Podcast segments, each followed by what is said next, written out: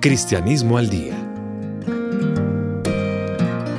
Un aporte a la reflexión espiritual sobre temas de actualidad. Dirección y presentación. Padre Alberto Múnera, de la Compañía de Jesús.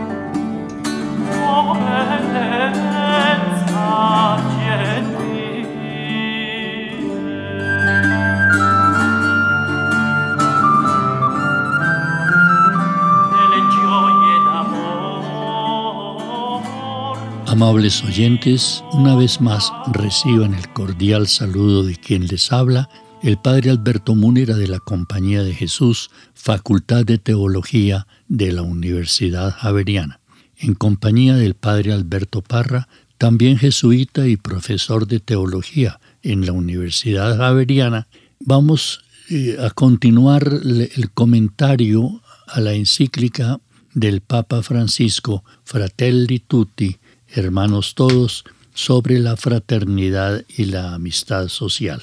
Nos encontramos en el capítulo último de la encíclica, el capítulo octavo, que el Papa subdivide en dos temas, el primero de los cuales titula El fundamento último, en el que analiza la identidad cristiana en relación con las demás religiones del mundo. Y el segundo tema, la religión y la violencia. Nos encontramos en el numeral 275 que dice lo siguiente.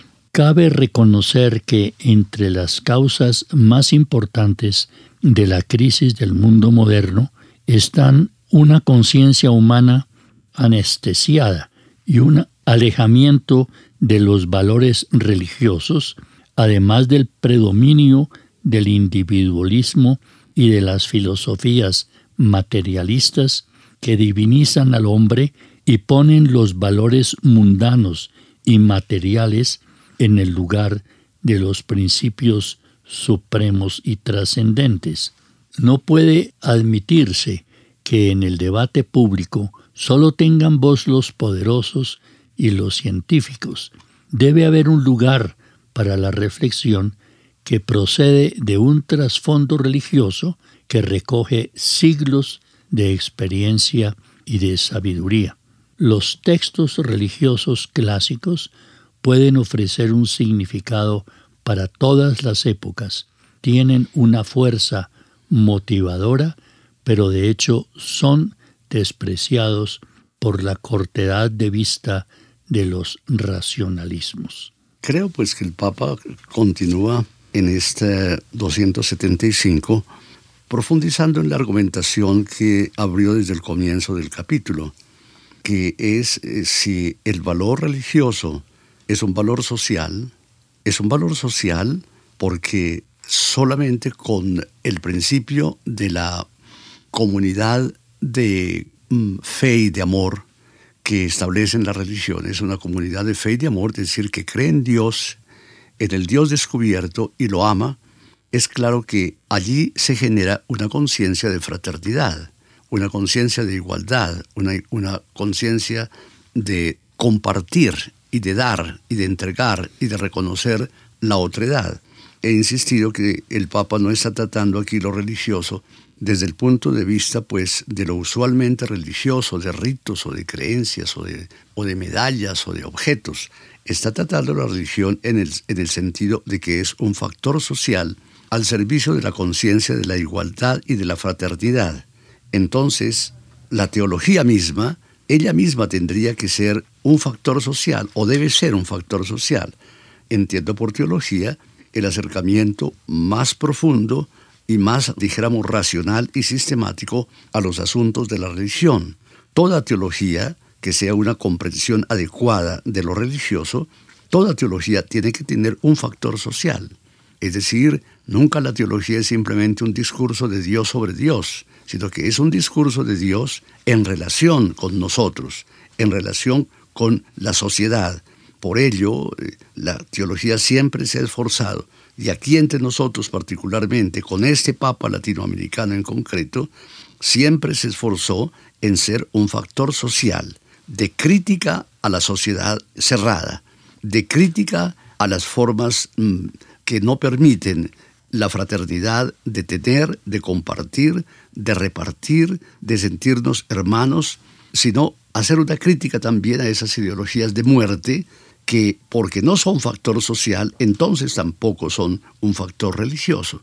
Así, en América Latina, el Papa termina siendo un latinoamericano hasta el final de su encíclica.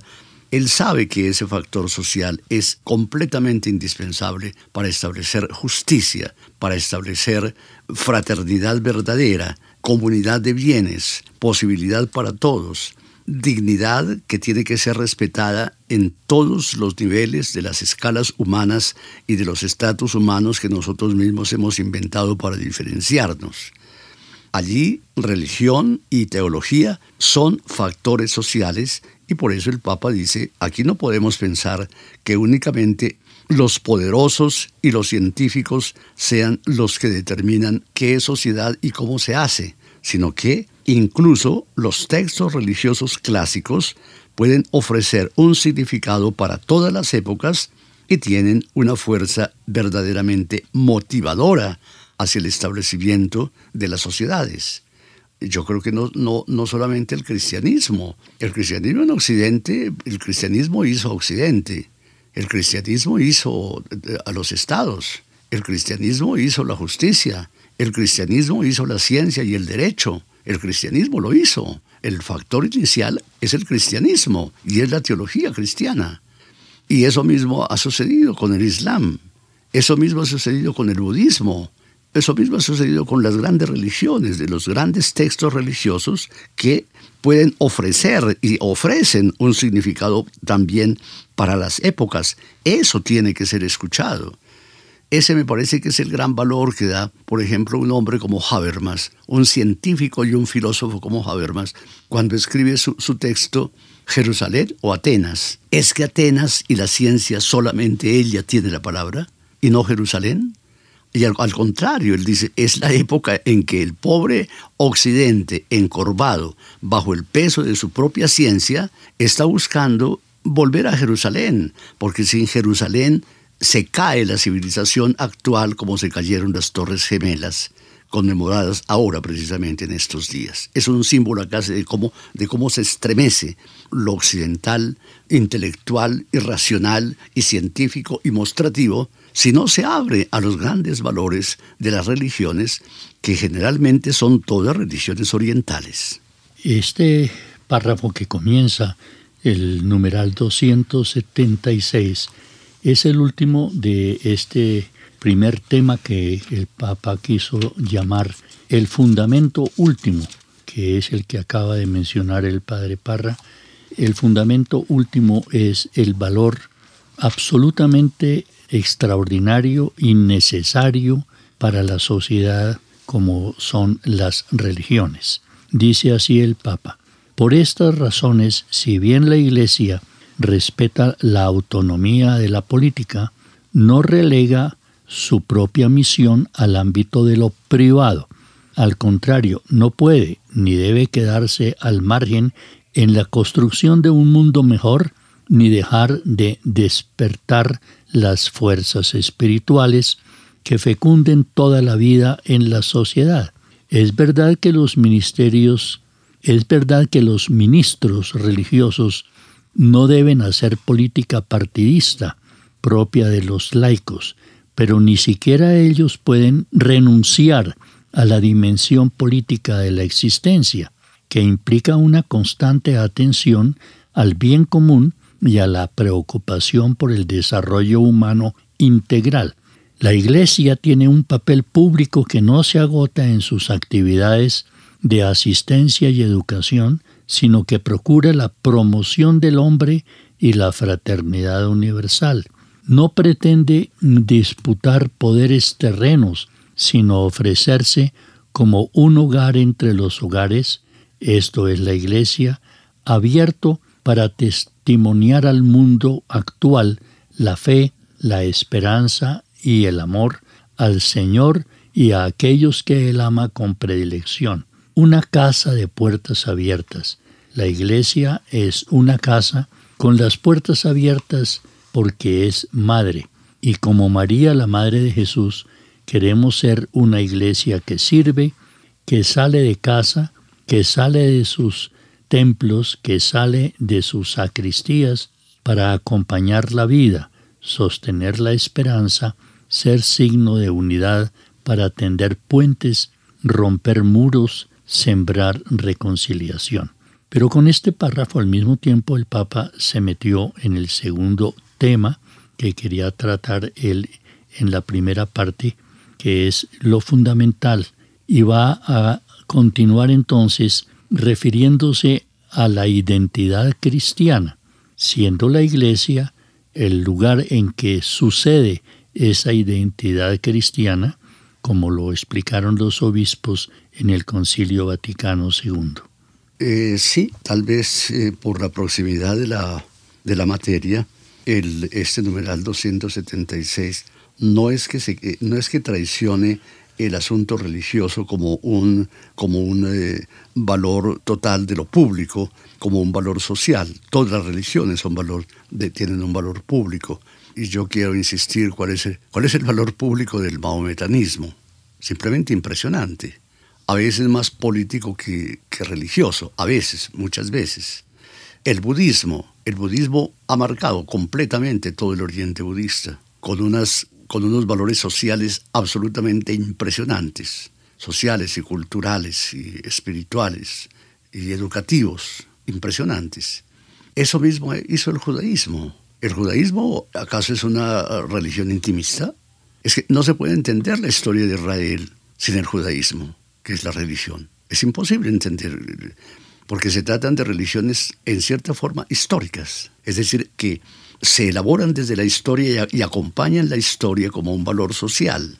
Por eso es claro que el Papa, sin decir todavía directamente de lo cristiano, vuelve a enfatizar en el número que estamos eh, leyendo, el 276, vuelve a enfatizar de que la religión no puede ser entendida desde el ámbito de lo privado. No es verdad. El que perciba así la religión, y desgraciadamente así nos hemos acostumbrado, porque de tanto repetirla, los enemigos de la religión y de la iglesia, de tanto repetirla, nos la han hecho creer incluso a nosotros que la religión es el ámbito de lo privado y que usted resuelva ya sus privados, pero usted no puede meterse con la religión en el ámbito social. Esa es la, desgracia que nos aconteció. Eso nos dijeron aquí en, en América Latina, cuando la teología y el cristianismo en concreto asumió sus responsabilidades sociales y entonces entendió que ella tenía que hacer un análisis de las causas estructurales que nosotros mismos hemos creado para hacer un mundo cerrado para ser un mundo alejado de los pobres, de la cultura de los pobres, de las necesidades de los pobres. Y se creó toda una teología, es decir, una comprensión social del cristianismo en la teología latinoamericana de la liberación. Eso no era una, una tradición del cristianismo, sino que era volver al origen del cristianismo y de la religión que no va al ámbito privado únicamente, sino al ámbito social con una responsabilidad social.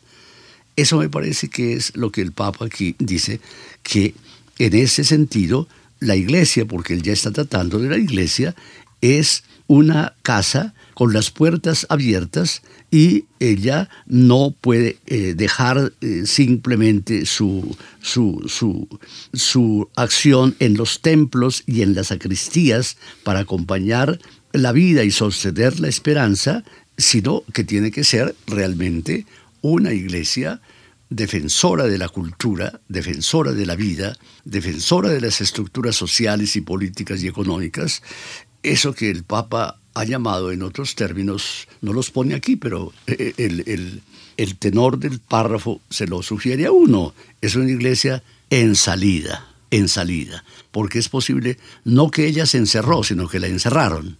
Entonces hay que sacarla a la calle, a, lo público, a lo, a lo institucional, a que ella, con la luz de la sabiduría oriental, pueda iluminar estas oscuridades de nuestras formas occidentales de vida y de llamada ciencia y de capital y de toda esa algarabía que nosotros hemos hecho, desterrando al cristianismo porque nos es incómodo.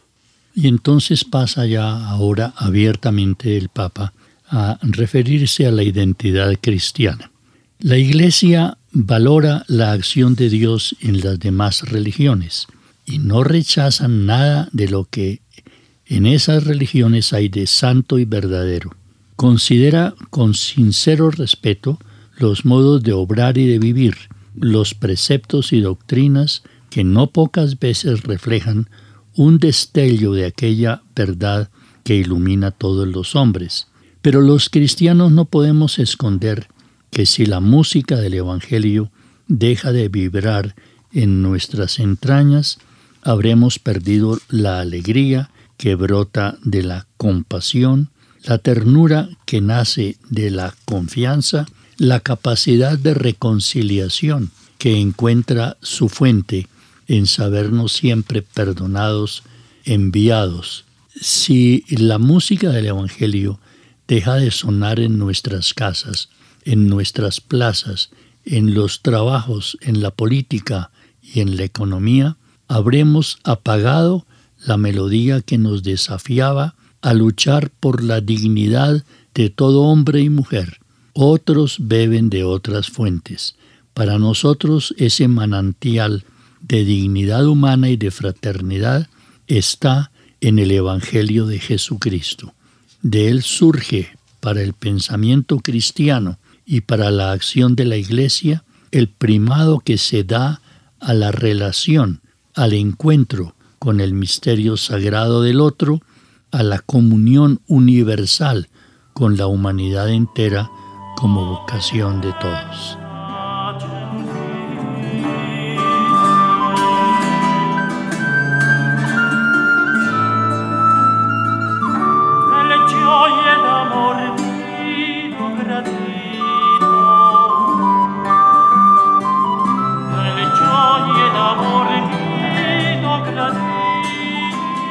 Estas expresiones del Papa lo que están haciendo precisamente es, después de reconocer el valor de todas las religiones en cuanto búsqueda sincera de la verdad y la tendencia a el bien común, al bien de todos, por, precisamente por compromiso religioso, pasa a lo fundamental del cristianismo que está resumido en lo que dice él en el Evangelio de el Señor Jesucristo.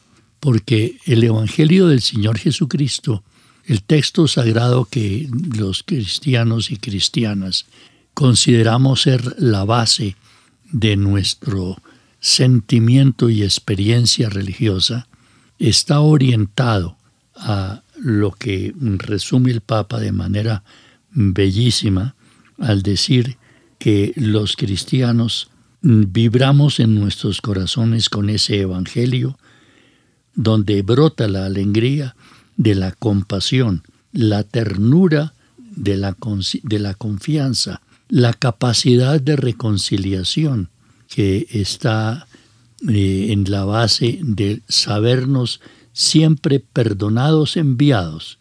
Ese es el Evangelio que no, no puede dejar de resonar en nuestras casas, en nuestras plazas, en los trabajos, en la política, en la economía, en todos los campos de la actividad humana, porque eh, estamos somos conscientes de que lo que anuncia este evangelio, esta buena noticia, es el plan de Dios sobre toda la humanidad, el deseo de Dios, como lo entendemos en cristianismo, un Dios que nos llama a todos los seres humanos a participar de su propia vida, para lo cual envió a su Hijo eh, Jesucristo para que entregara su vida para que nosotros obtuviéramos la vida.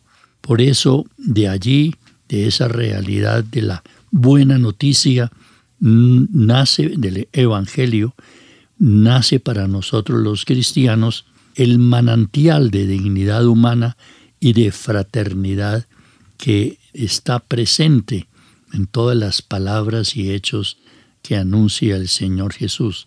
Y de ahí surge para el pensamiento cristiano y para la Iglesia el primado que se da a la relación, al encuentro con el misterio sagrado del otro, a la comunión universal con la humanidad entera como vocación de todos los seres humanos. El puente que establece el Papa entre las religiones generales que trató y este nuevo numeral sobre la identidad cristiana en el 277, el Papa establece, pues, el, dijéramos, la, la secuencia y la diferenciación de las cosas, diciendo que otros beben en otras fuentes.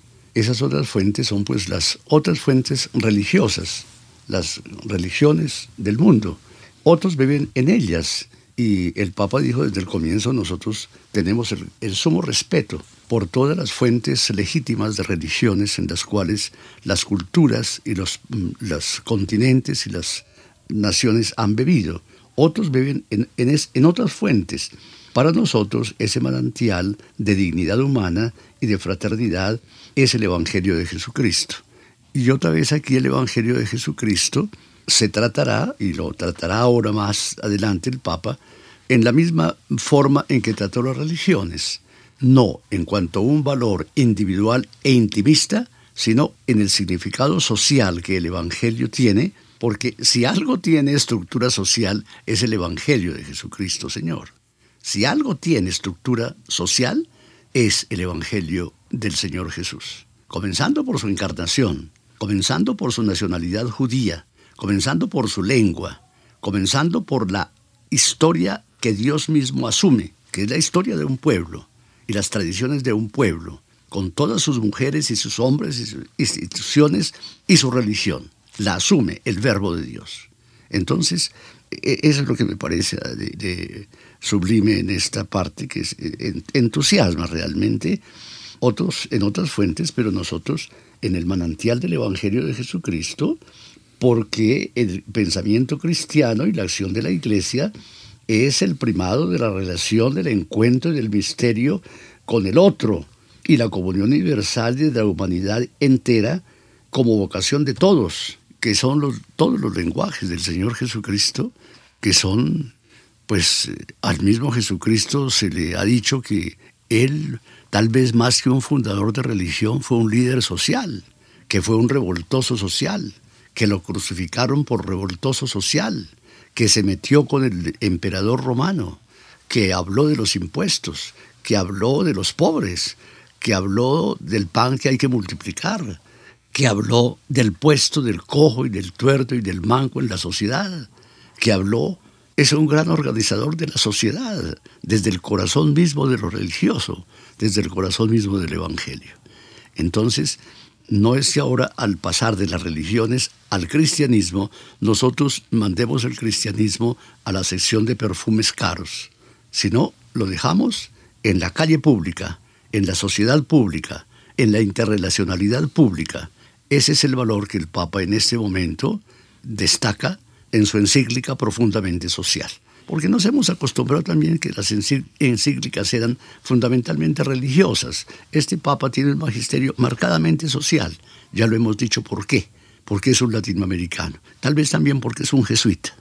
Tiene una visión social innegable, que nadie pues pueda ir a comprar el cristianismo y lleve un frasco para perfume, sino que lleve realmente las herramientas para el establecimiento de una sociedad en justicia y en derecho.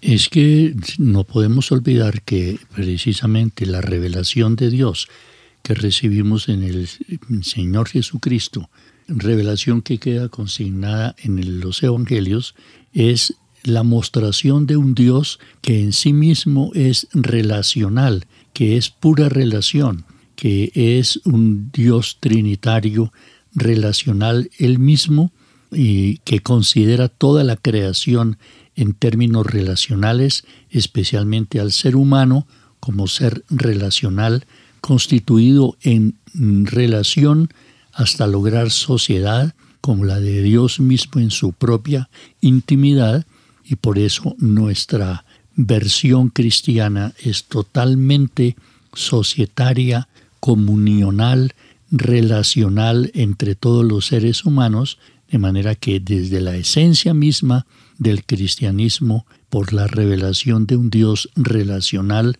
se establece el sentido social de nuestro, nuestra versión de Dios y de la humanidad en términos societarios y comunicativos interrelacionados entre todos. De allí la fraternidad universal y la amistad social.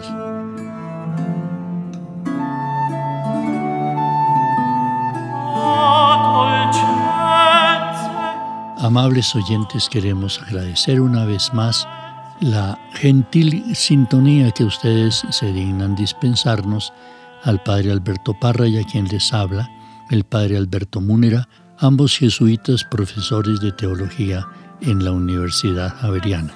Estamos concluyendo ya el comentario a la carta encíclica Fratelli Tutti, Hermanos Todos, del Papa Francisco, sobre la fraternidad y la amistad social.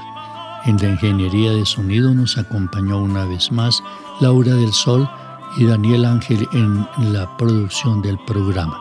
Dado que estamos ya para terminar esta encíclica, lo cual creo que sucederá en nuestro próximo programa, los invitamos muy cordialmente a que nos acompañen en estos últimos comentarios que estaremos haciendo, sobre esta maravillosa expresión comunitaria que presenta el Papa Francisco en su encíclica sobre la fraternidad y la amistad social.